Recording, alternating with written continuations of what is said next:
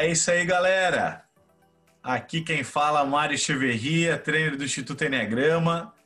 Estamos no nosso terceiro talk aqui do mês de setembro e hoje com a presença ilustríssima, Roger Medic, especialista em inovação. Seja bem-vindo, Roger. Obrigado, Mário.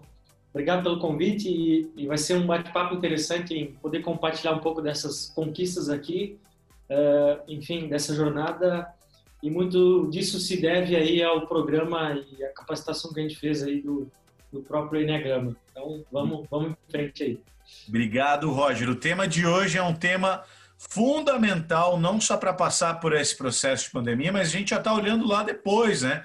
Depois que isso passar, estilos de liderança e a importância de desenvolver uma equipe autônoma.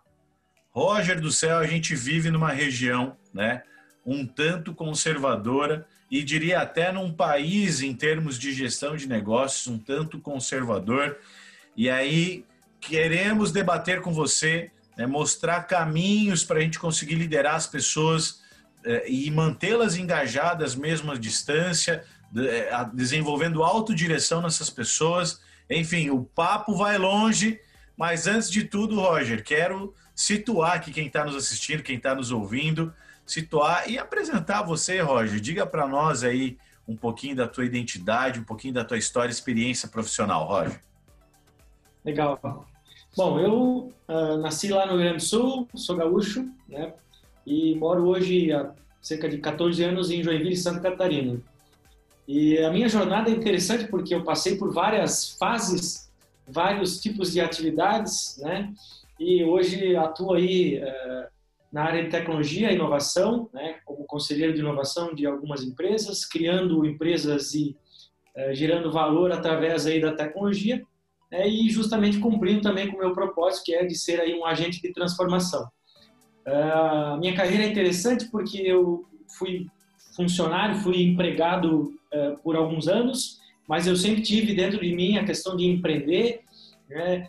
Bem lá antes de eu vir para cá, eu já fui empreendedor. Com 14 anos, eu tinha uma, uma oficina, uma loja de bicicletas, então fui bicicletário, né? se é assim que a gente pode dizer.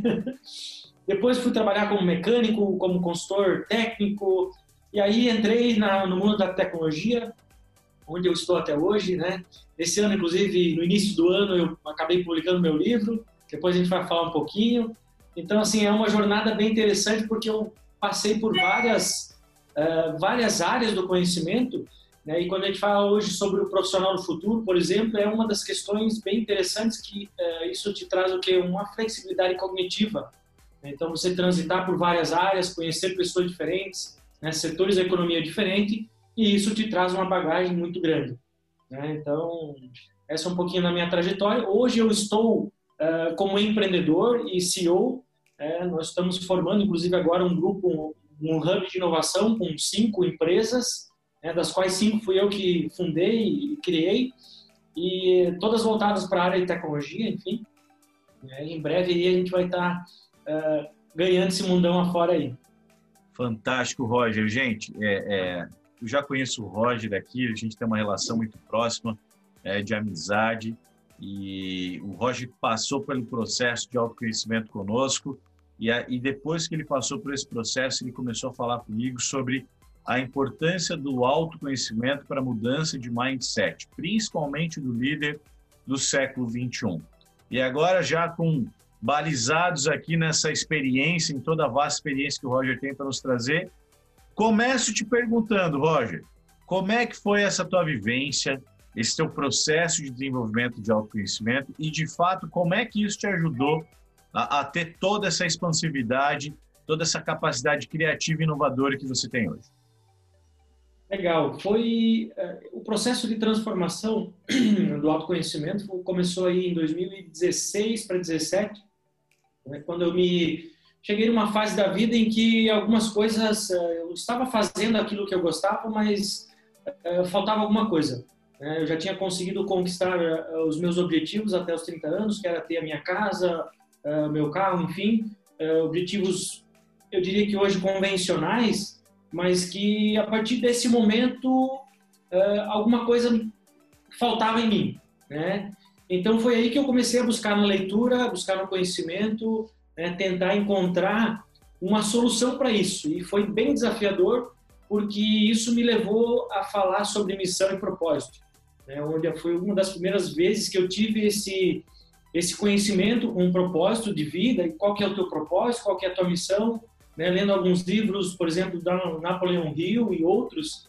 E a partir disso foi um assunto, um tema que me intrigou muito. E aí eu caí uh, de cabeça, né, buscando cada vez mais conhecimento e saber entender o que, que era o propósito, qual que era a minha missão de vida. Então, e aí isso levou uma jornada bem interessante, começou em 2016 e lá em 2018 Uh, até 2018 eu fiz alguns programas, alguns uh, cursos, inclusive em São Paulo, mas foi em 2018 que eu acabei conhecendo o Enneagrama, né? E aí foi o, realmente aí o ponto de virada, uh, que era a chave que faltava realmente, né? De realmente eu me conhecer, né? saber das minhas habilidades, das minhas capacidades, das minhas deficiências, enfim, e o que que eu era bom, naquilo que eu era bom. Então, esse foi o ponto de virada. E aí, putz, isso também foi um desafio porque uh, fez realmente né, ter coragem de olhar para dentro da gente, né, de reconhecer isso tudo. E aí foi um processo bem interessante, né, uma jornada de oito semanas que a gente teve né, no, no, programa.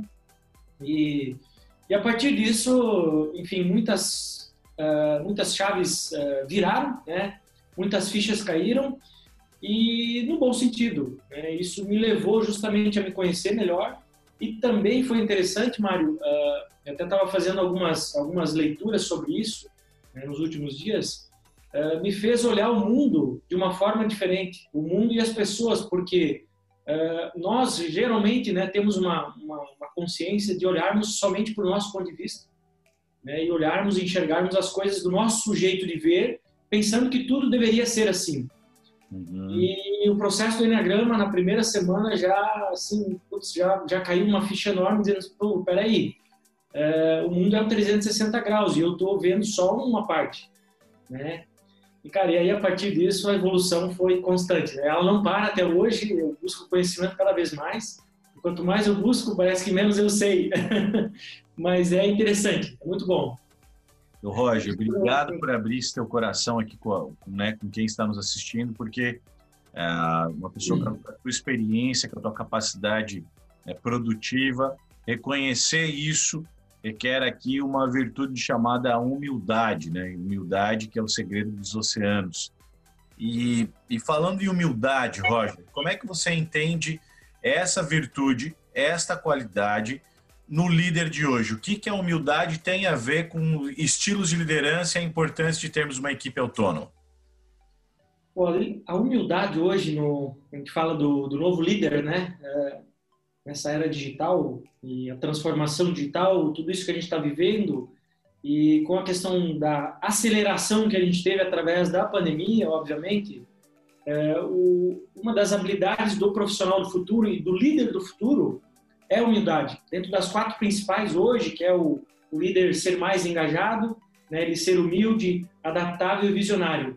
Então, quando a gente fala do líder humilde, é justamente ele é, baixar a guarda né, e saber que ele não sabe tudo e que nesse momento, nesse século, ele vai precisar justamente é, buscar ajuda de outras pessoas, né, buscar é, abrir o seu coração, eu diria, dizer, olha, eu preciso de ajuda de vocês, preciso de ajuda de todo mundo, porque nós estamos no mesmo barco. Né? O século 21 ele é diferente do século 20 passado, onde nós tínhamos uma revolução, uma sociedade industrial, e hoje nós estamos entrando na sociedade do conhecimento. E o mundo, antes o mundo na sociedade industrial, o mundo era complicado. E agora o mundo é complexo, é vivo. Então essa complexidade e o mundo ser vivo, né, mudando tudo o tempo todo, nos faz realmente é, buscar ajuda. A gente não consegue mais sozinho resolver as coisas. Hum. Né? Isso demanda nós sermos humildes para reconhecer isso e é, justamente né, baixar a guarda e dizer, cara, eu preciso realmente buscar ajuda, né? se mostrar vulnerável. E é isso que está conectando aí o novo líder com as pessoas realmente, né? E aí entra propósito, entra uma série de outras questões que é, né, a gente poderia discorrer aqui, mas a questão da humildade é uma das principais, eu diria, né, para que esse novo líder consiga realmente passar por esse processo de transformação e evolução que a gente está acusando aí. é, nesse novo século. Esse processo de evolução e transformação com certeza envolve né, a implementação de tecnologias no dia a dia das empresas, dos processos, é, ganho de velocidade. Mas eu queria que você compartilhasse também, Roger, o seguinte: na tua experiência, com base no que você está vendo hoje como conselheiro né, de empresas, como consultor também, como, como pesquisador que você também é, é, na prática, o que é que você tem visto acontecer com esses líderes que não possuem esta qualidade da humildade, que não demonstra essa vulnerabilidade ou, ou pelo menos essa abertura para aprender coisas novas? O que, que, que você está vendo no dia a dia? Então, nós, nós temos ainda um. É, o meu, nosso ambiente onde eu vivo hoje aqui, por exemplo, né, é uma cidade muito industrial e a nossa região norte do estado de Santa Catarina é uma região mais conservadora, né, por si só. Então, isso já nos traz aí um desafio um pouco maior, eu diria. Mas mesmo assim, nós estamos é, no momento em que as empresas estão olhando para isso, os líderes estão tendo mais contato com o digital. Né? Vê aí do home office, enfim, e isso tudo tem abrido a mente né, de alguns líderes. E o que, que eu diria assim? O que, que eu tenho visto em algumas empresas que a gente tem visitado, feito algum, algum algumas visitações, né, eh, sido chamado aí para fazer um bate-papo sobre inovação, sobre eh, esse, essa transformação digital.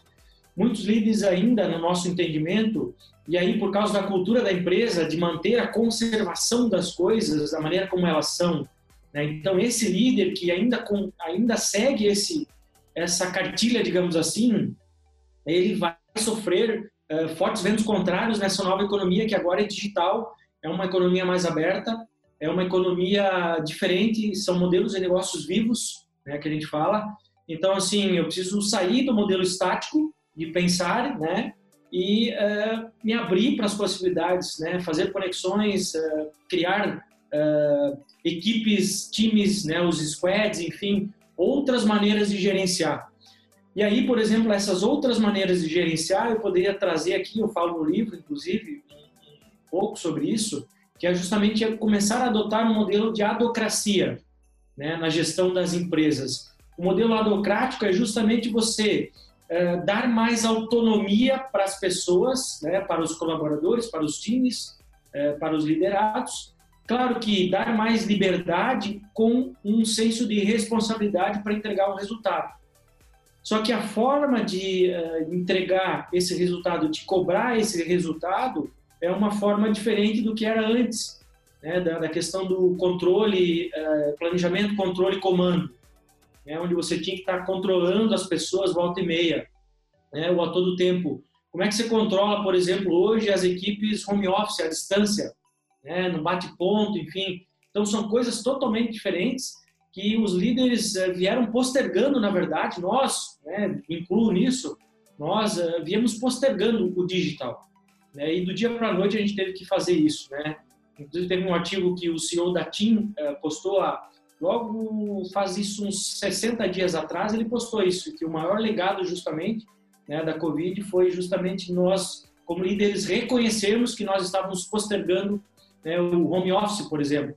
Muitas empresas de tecnologia estavam postergando. Pô, tecnologia não atende diretamente o cliente final ali. Ele pode trabalhar remotamente, mas as empresas ainda estavam no modelo industrial, né, da revolução industrial. De chegar às 8 horas, bater o ponto, ir embora meio-dia, voltar uma e meia, ir embora às 6 horas.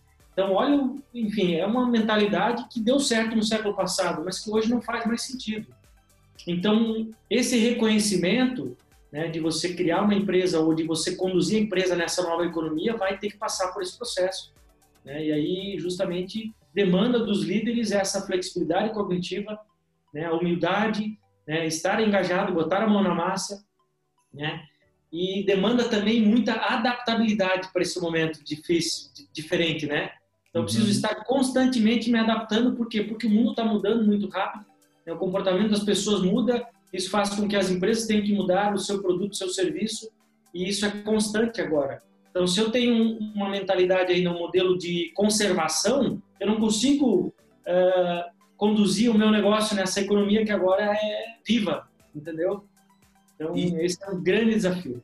E, Roger, aqui eu vejo um, uma espécie de ciclo vicioso, porque, por um lado, a gente tem um líder né, por vezes mais conservador, que né, está com receio de, de se abrir para o novo, né, de se abrir para a tecnologia, para ganhos de velocidade e também para ter uma equipe mais autônoma. E por outro lado, uma equipes que muitas vezes foram é, acostumadas a recorrer constantemente a uma liderança e aqui uma, uma correlação de, de dependência muito grande. Às vezes a gente enxerga muito mais dependência do que interdependência, né? Então, só para não pesar a barra também só para o líder, porque por um lado a gente também tem equipes, né? As equipes, nós, nós enquanto membros de equipes, também não fomos treinados ou não nos desenvolvemos para ter autodireção. Então isso me parece um paradigma. Com base nisso, né? É, o que, que você pode nos dizer também, Roger, para quem, quem é liderado por um líder mais conservador? Para esses membros de equipe que também precisam desenvolver uma autodireção, o que, que você podia dizer para essas pessoas? Tem uma, tem uma, uma frase que o Jeff Bezos fala muito e putz, isso serve é, justamente para os liderados, enfim, para todo mundo. Ele fala sobre a mentalidade do day one. Mentalidade do day one é como se todo dia na empresa você é, fosse trabalhar e todo dia fosse o dia primeiro.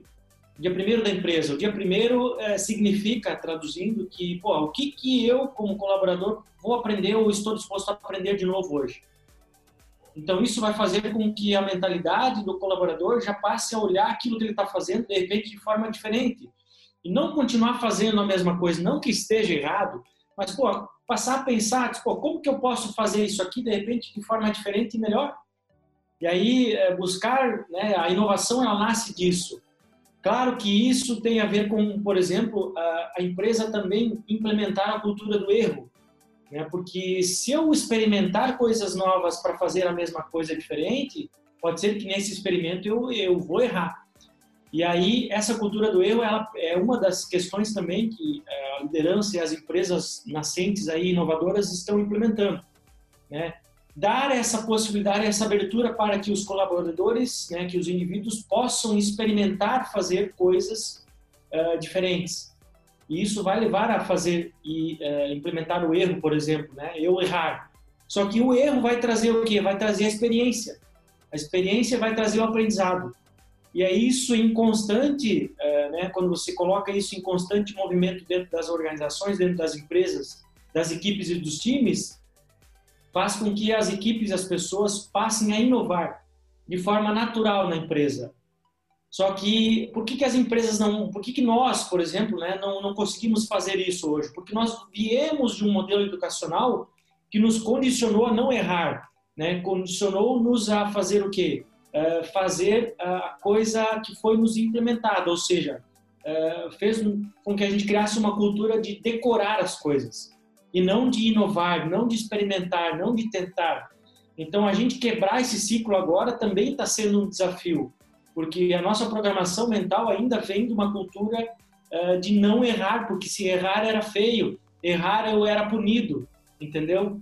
Então, isso faz com que eh, as empresas também precisam olhar para isso e disponibilizar ou implementar isso nas empresas, fazendo com que, olha, pessoal, vocês podem experimentar, vocês podem errar, né? a gente não vai julgá-los por isso.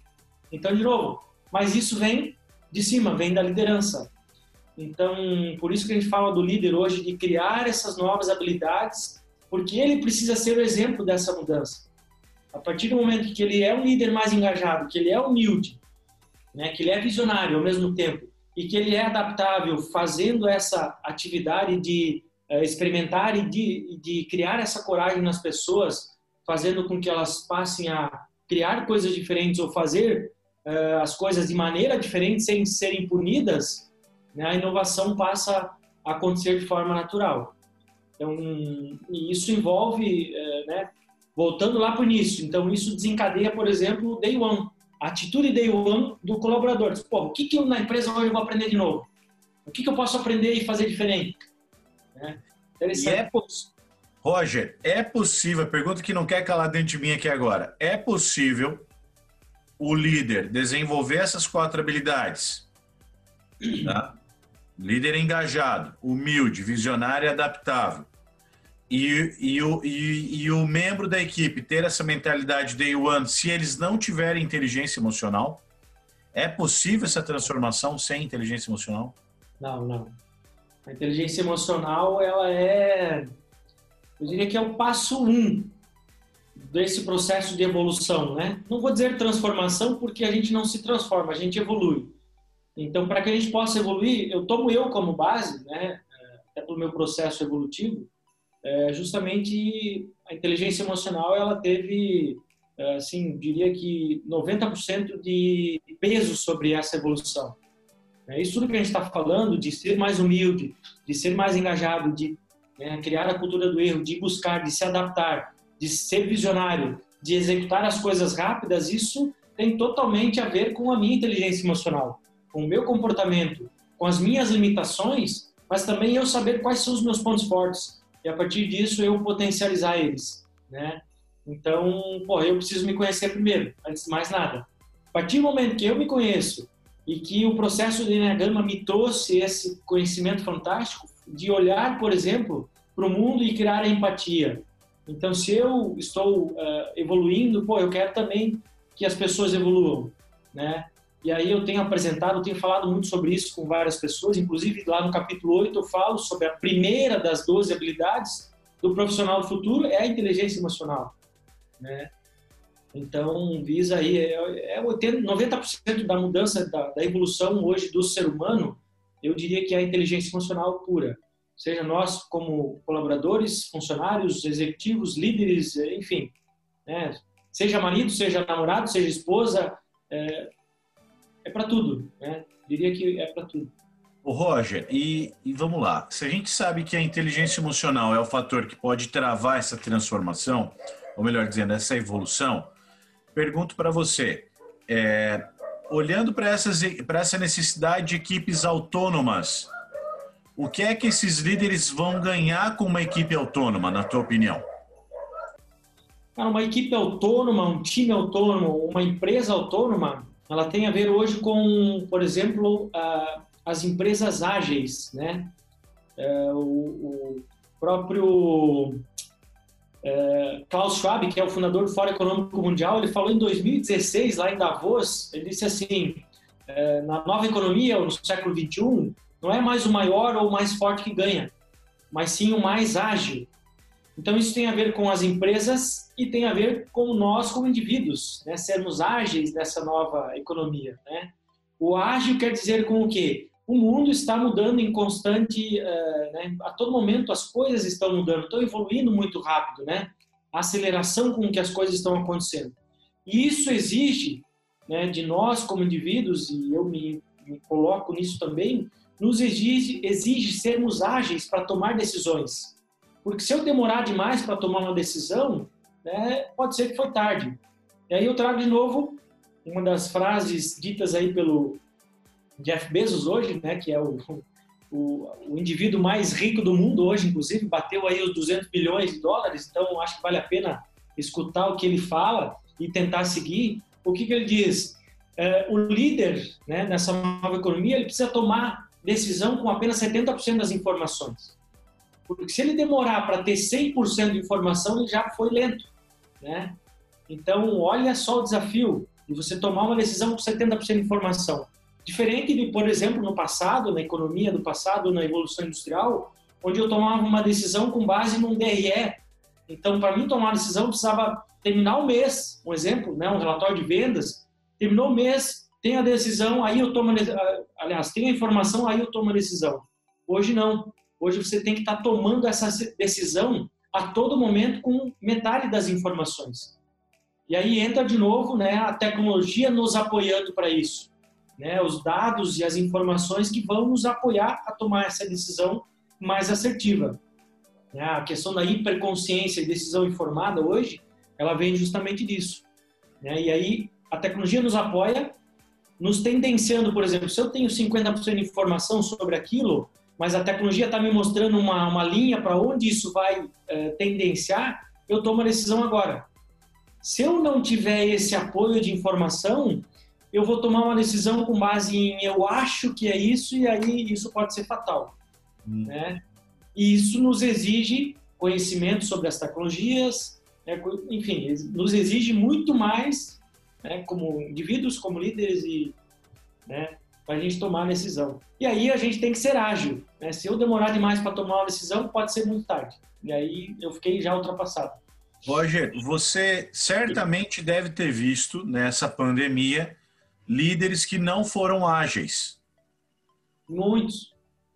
Me diga aí, na tua, na tua percepção, quais foram os erros que eles cometeram, mas principalmente, melhor dizendo, quais foram os problemas que isso, a, a, a, que essa dificuldade de tomar decisão, que essa falta de agilidade acarretou nas suas empresas e nas suas equipes? O que, que você percebeu?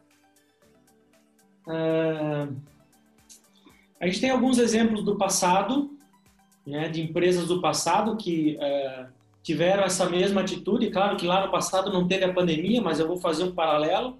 Tá. Então, empresas, por exemplo, empresas que uh, olhavam muito para o seu modelo de negócio, o modelo de fazer as coisas e que estavam, que eram líderes de mercado, eram empresas líderes de mercado né? Exemplo, Nokia, BlackBerry, né? a própria Kodak, foram empresas que tomavam decisão uh, com base no passado ainda, né? E elas não olharam para o futuro e não olharam uh, para o modelo com que as coisas vinham acontecendo. Ou seja, vou dar o um exemplo da Kodak. Pô, uh, o smartphone veio em 2007 e acabou destruindo a Kodak, o modelo de negócio da Kodak.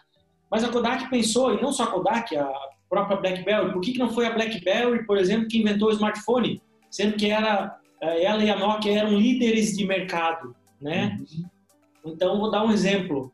Quando foi lançado o iPhone, por exemplo, em 2007, né, o CEO, o dono da BlackBerry, eh, olhou e falou assim: não se preocupem, porque ninguém vai usar um telefone que não tenha teclado.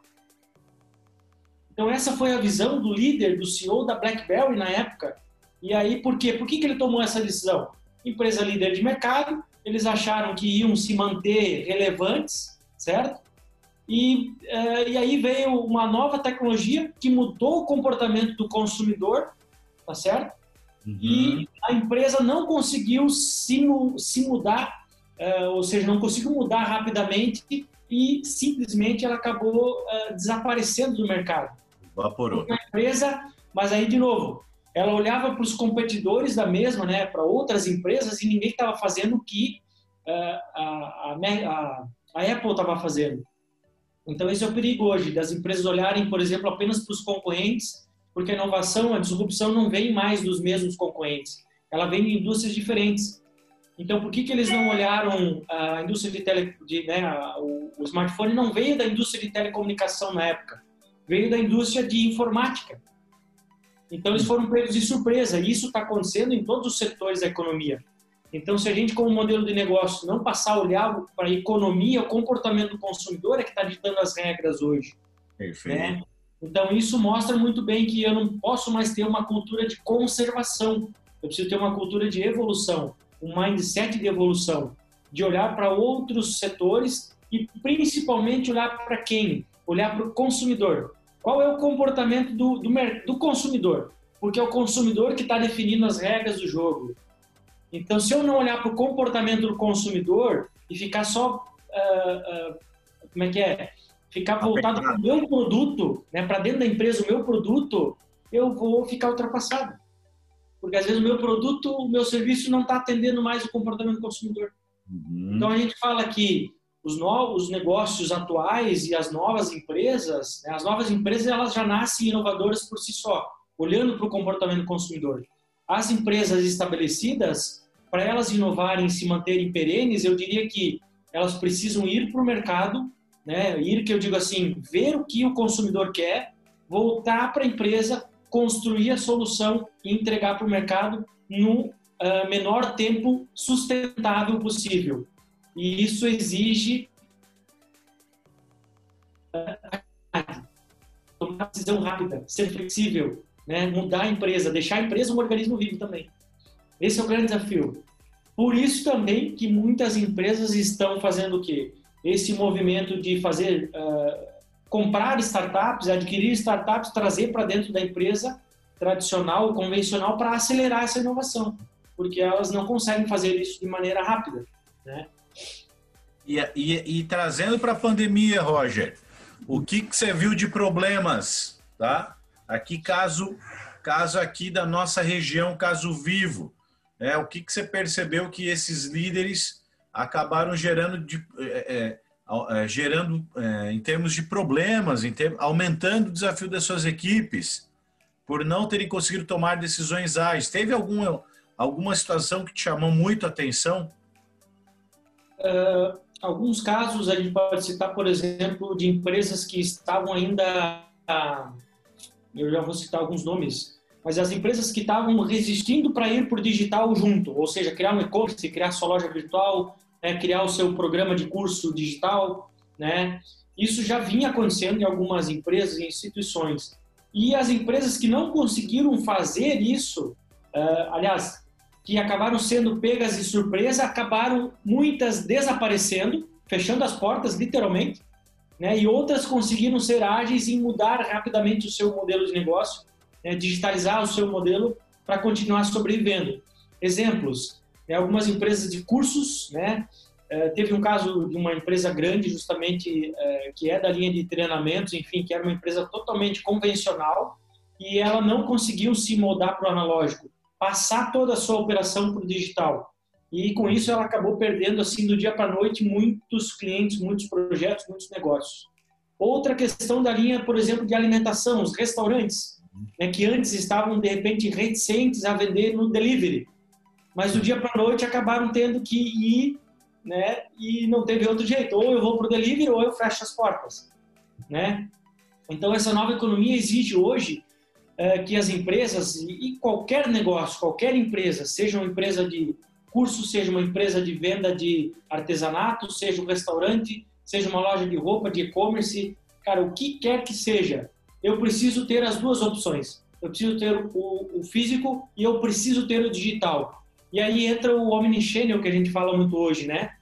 A China trouxe esse conceito hoje muito forte, né? E, e várias empresas estão adotando, que é o online com o offline. É a mistura dos dois juntos.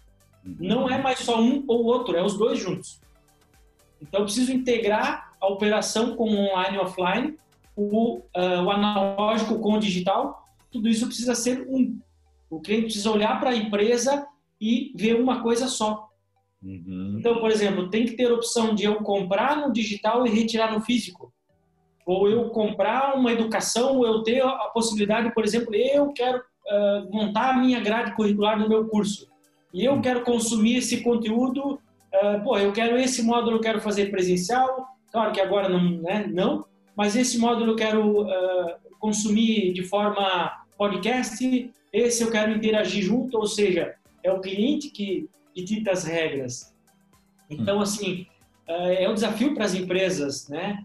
Vou dar um exemplo, um exemplo que a gente se passei hoje, inclusive. Uma das operações de negócio que a gente está fazendo aqui, pô, o cliente nos passou uma situação que ele precisava que o faturamento caísse nessa data, com a nota fiscal emitida assim, assado, certo? É. A empresa que emitiu a nota fiscal, ela emitiu a nota uh, com uma data diferente, é, ou seja, ela olhou para a operação dela. Ela emitiu nota fiscal ontem, que era final do mês. Então ela olhou para o quê? Ela olhou para o dela. Mas o cliente não queria nota fiscal ontem. Ela queria nota fiscal hoje, era para o começo do mês. Então uh, isso gerou um estresse. Um estresse uh, positivo, uh, sendo que a empresa reconheceu que ela tinha informação que não era para faturar ontem, era para faturar hoje, por exemplo. Então, assim, essa empresa ela não está com olho no cliente. Ela está com olho no modelo de negócio dela, ela olhou só para ela. Uhum. Então, as empresas que olharem só para a operação dela, não, vou fazer porque eu bati a meta ontem. Cara, é uma empresa que não está focada no cliente. Então, essas empresas elas vão ter passar a ter dificuldade para manter os seus clientes. Porque se ela está olhando só para ela e não está olhando para o cliente, né, o cliente vai olhar para ela e vai dizer assim, ó, oh, peraí, eu tenho outro, outro fornecedor que me atende conforme eu quero. Então, o custo de mudar para fornecimento, para outro fornecedor, é muito barato hoje para o cliente. Uhum. Ele simplesmente vai mudar. Então, olha o desafio. né? Desafio gigante. O Roger, fantástico isso que você está nos trazendo. É, é, se esse toque pudesse ter cinco horas, nós ficaríamos aqui com certeza batendo um longo papo, tomando um chimarrão, né? Mas eu tá aí o chimarrão, olha que coisa boa, rapaz. Roger, mas eu quero te fazer uma pergunta. Tem líder aqui que está nos assistindo, tá? E que está nos ouvindo e que está tá se perguntando o seguinte, tá? Percebi que eu sou um líder conservador, percebi que eu não estou me abrindo para o novo, né? Que eu não estou dando autonomia para minha equipe. A pergunta que esse líder deve estar se fazendo, ok? Se eu desenvolver uma equipe autônoma, dá tempo de correr atrás do prejuízo? Olha, eu diria que uh, o prejuízo ele já aconteceu. Ele pode ser um prejuízo reversível, que eu posso reverter ele no médio e longo prazo, no curto, médio e longo prazo, mas pode ser um prejuízo não reversível. Né? A gente viu aí nessa pandemia mais de 700 mil empresas fecharam no, no país. Então, assim, essas empresas com certeza não vão mais voltar do jeito que era antes. Pode ser que elas voltem com uma nova operação, uma nova situação. As empresas, ou seja, esse processo da pandemia nos mostrou que a nossa economia, o nosso modelo econômico ele é muito frágil do jeito que é. Então isso exige a gente repensar os modelos de negócio, é, exige é, buscar realmente ajuda no sentido de fazer um raio-x do meu modelo de negócio. E aí, não só o modelo de negócio em si, mas é, capacitação das pessoas, da liderança né, e dos indivíduos. Disse, olha, esse novo momento, essa nova economia, este novo século nos exige, como pessoas, como indivíduos, novas capacidades e habilidades. Então, eu preciso buscar uh, desenvolver isso. Né? E, e, só com isso, né, só através disso, dessa capacitação, eu vejo que as empresas vão conseguir uh, fazer essa transição. Né? Se as empresas não conseguirem fazer isso, eu acho que a transição ela vai ser muito demorada e como a gente viu que nessa economia a gente precisa ser ágil porque se a gente não ser ágil, a gente fica para trás. Então, isso exige que os líderes, que as empresas busquem olhar para isso com muita atenção, porque a transformação digital em si, ela não tem a ver com tecnologia. A tecnologia, o processo de transformação digital é apenas 25%. Nossa. 70% tem a ver com processos e pessoas. São as pessoas que vão fazer a transformação digital. Não é a tecnologia. A tecnologia vai ser apenas meio para isso. Né? Uhum. Né? 70% é, é gestão e processos, pessoas e processos. Então, se eu preciso buscar capacitar pessoas, né? criar novas habilidades, e aí, olha, o líder precisa também ter esse mindset, desenvolver esse mindset. Eu até falo, o subtítulo do livro é Criando um Novo Mindset. Então, a gente precisa desaprender coisas do que a gente vinha aprendendo antes, ou de, do que a gente tinha como crença, porque não é que isso não serve mais para o mundo de hoje. Então eu preciso reconhecer que eu preciso aprender coisas novas, né, como pessoa, como líder, e isso né, passa pelo processo de capacitação, pelo processo do lifelong learning, ou seja, aprendizado constante. Né? O Alvin Toffler falava que o analfabeto do século 21 não é mais quem não sabe ler ou escrever, mas sim quem não souber desaprender e reaprender. Hum. Então, esse é o nosso momento, é o nosso mundo. É, nós precisamos buscar reaprender e aprender coisas novas para esse mundo que agora mudou. Né? Aquilo que a gente aprendeu antes, simplesmente ou infelizmente, não serve mais para o mundo de hoje. Né? Algumas coisas, sim, perfeito, mas muita coisa mudou. Então, se eu não aprender para o que mudou, eu, com aquele aprendizado antigo, não consigo mais me encaixar nessa nova economia. E aí entra, né, como líder, como indivíduo, eu preciso buscar aprender coisas novas. Né? A tecnologia está mudando muito o comportamento das coisas, as ferramentas digitais, as mídias sociais. Então a gente precisa buscar aprender sobre isso, né? Para a gente se manter evoluindo aí, porque claro. senão a gente vai ficar estável. Sobrevivendo no mínimo. Roger, vamos lá. Você me comentou uh, logo no início da conversa que tá muito boa, hein, gente? Pelo amor de Deus, hein? Que coisa boa, é muita riqueza, é muita profundidade que o Roger está trazendo aqui. Roger, a gente falou de quatro características desse novo estilo de liderança, tá? Que pode nos ajudar a desenvolver uma equipe mais autônoma.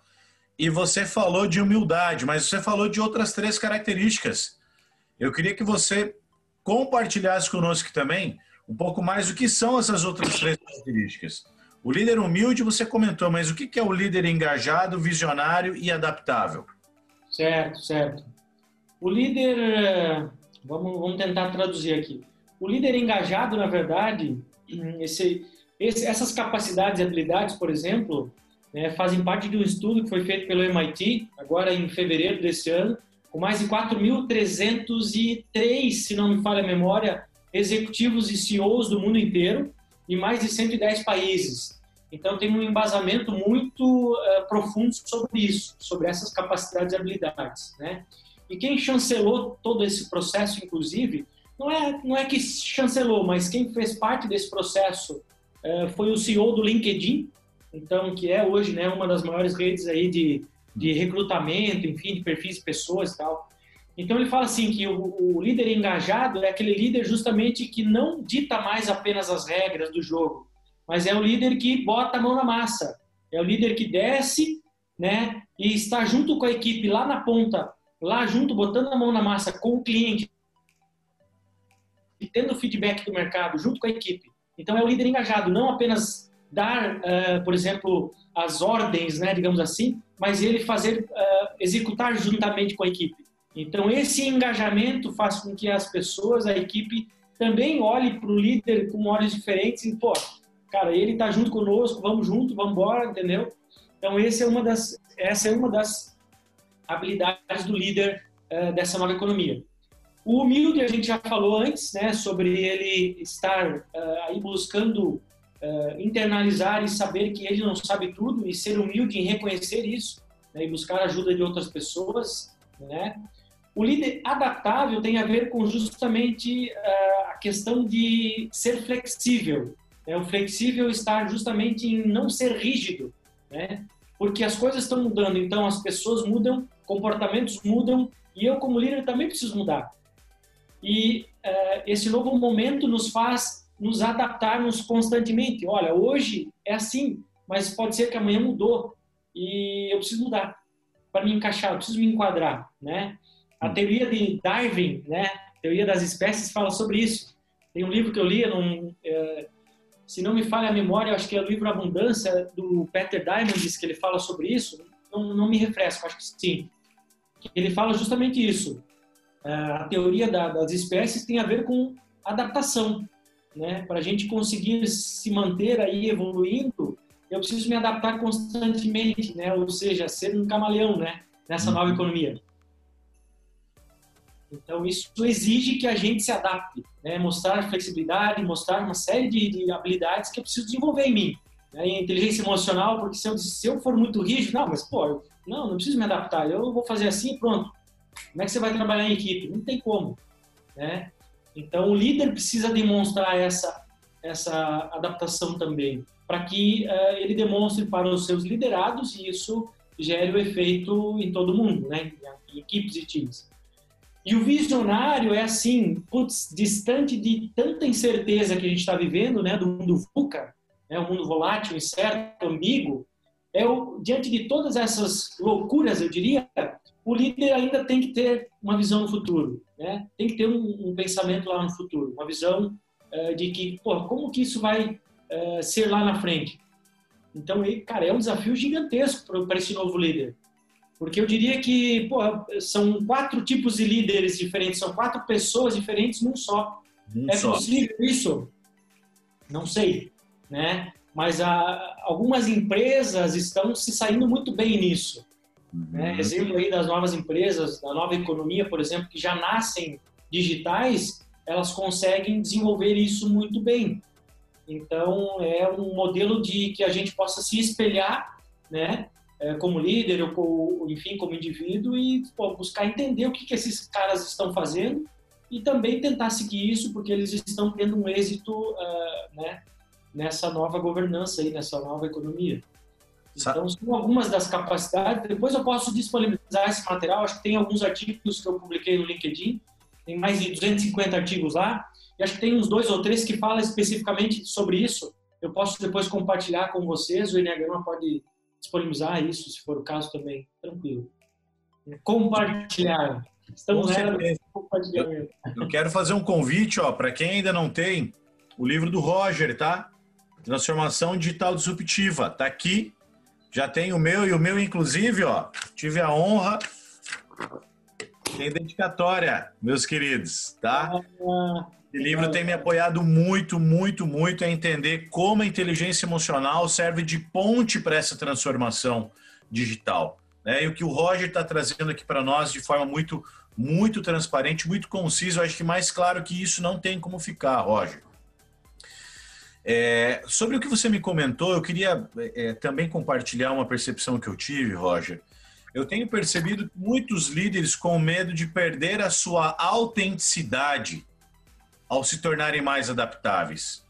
Eu tive um empresário me dizendo assim, Mário, olha, eu é, eu sempre fiz as coisas assim. Então comigo vai ser assim. O meu tempo é esse mesmo. Não tem essa velocidade que as pessoas querem. E eu estou ouvindo isso em vários lugares, como se estivessem com os olhos vendados ou tapando o sol com a peneira, porque mudar dói, né? Mudar dói. Todo, trans, todo processo transformador envolve dor. Então, eu queria né, dar aqui o meu input, né, minha contribuição, dizendo para esses líderes o seguinte: a nossa autenticidade, ela, é, ela jamais será perdida.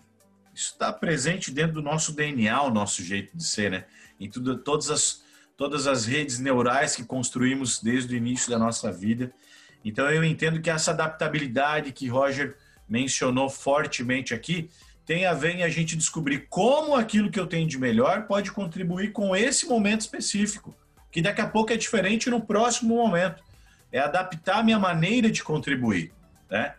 É... E, Roger, para a gente finalizar com chave de ouro, qual o teu maior insight, tá? a tua maior percepção, a tua dica de especialista aqui para quem nos acompanhou até esse momento, para a gente arrematar isso aqui com chave de ouro? Eu vou eu só fazer um contraponto da, do comentário anterior para depois responder aqui na finaleira, então. É, até para deixar uma mensagem sobre né, a questão do... Eu também tenho percebido isso, tá, Mário? Sobre os líderes que se mantêm muito rígidos, né?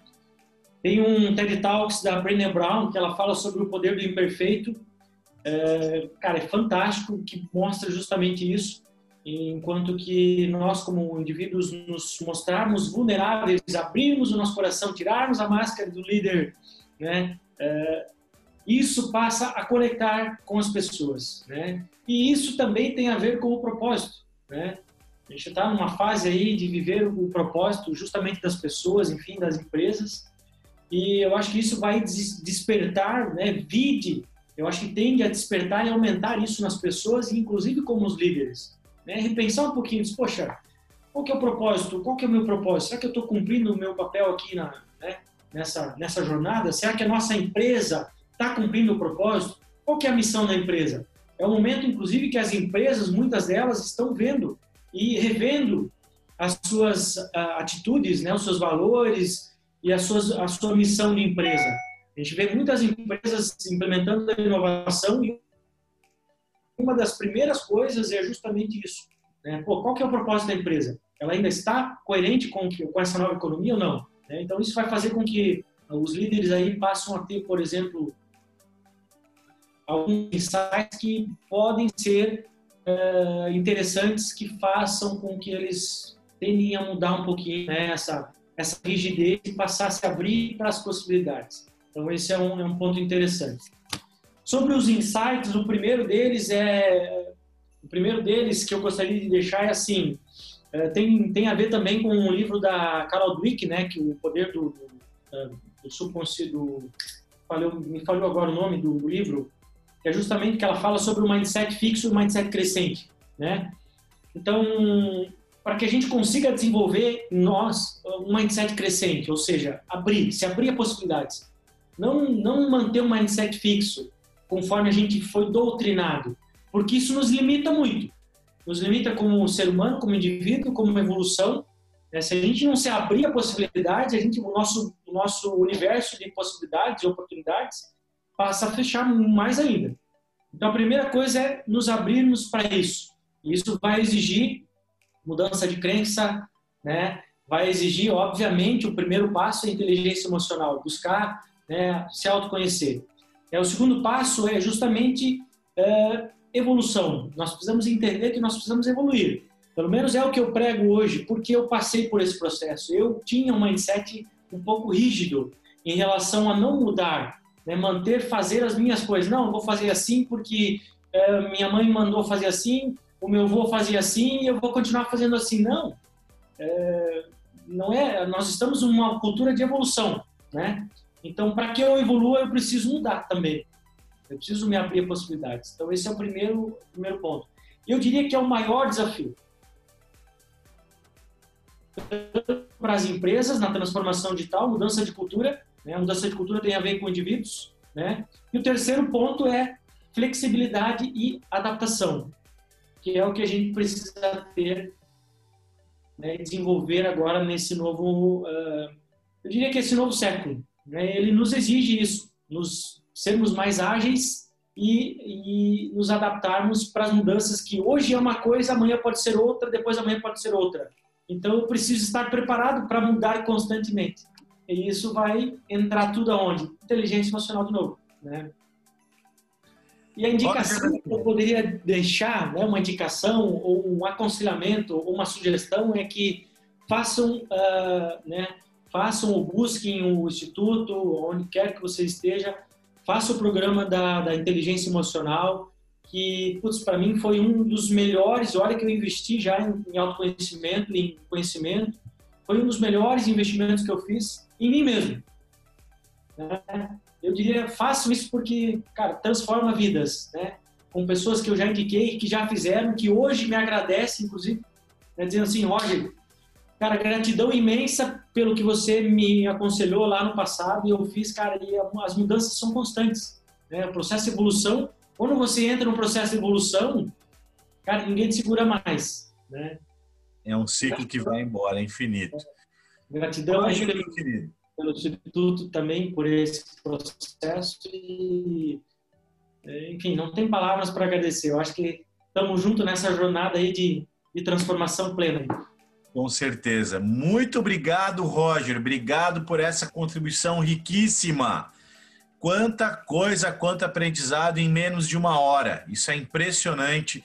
Né? Você nos abriu aqui, trouxe insights é, importantíssimos. Adoramos a sua objetividade, a sua praticidade, essa forma é, é, pragmática de nos mostrar: olha, o primeiro passo está aqui, o próximo passo é esse. E não é apenas na teoria. E diga lá, né?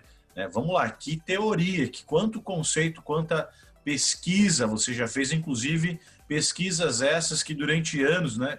Após toda essa, essa pesquisa, te rendeu esse livro maravilhoso. Além disso, você tem experiência, vivência prática, tá? apoiando aí inúmeras indústrias e empresas né, a transformarem a, seus estilos de liderança e a desenvolverem equipes mais autônomas. Roger, muito obrigado. Obrigado por compartilhar mais esse momento. E eu queria fazer um convite para quem nos assistiu até agora, gente. Não esquece de se inscrever na nossa landing page para receber ao final dos talks aqui do mês de setembro um e-book compilado aqui com informações de todos os toques que nós vamos fazer dentro desse mês, inclusive do Roger agora, que foi um toque aqui com certeza marcante para todos nós.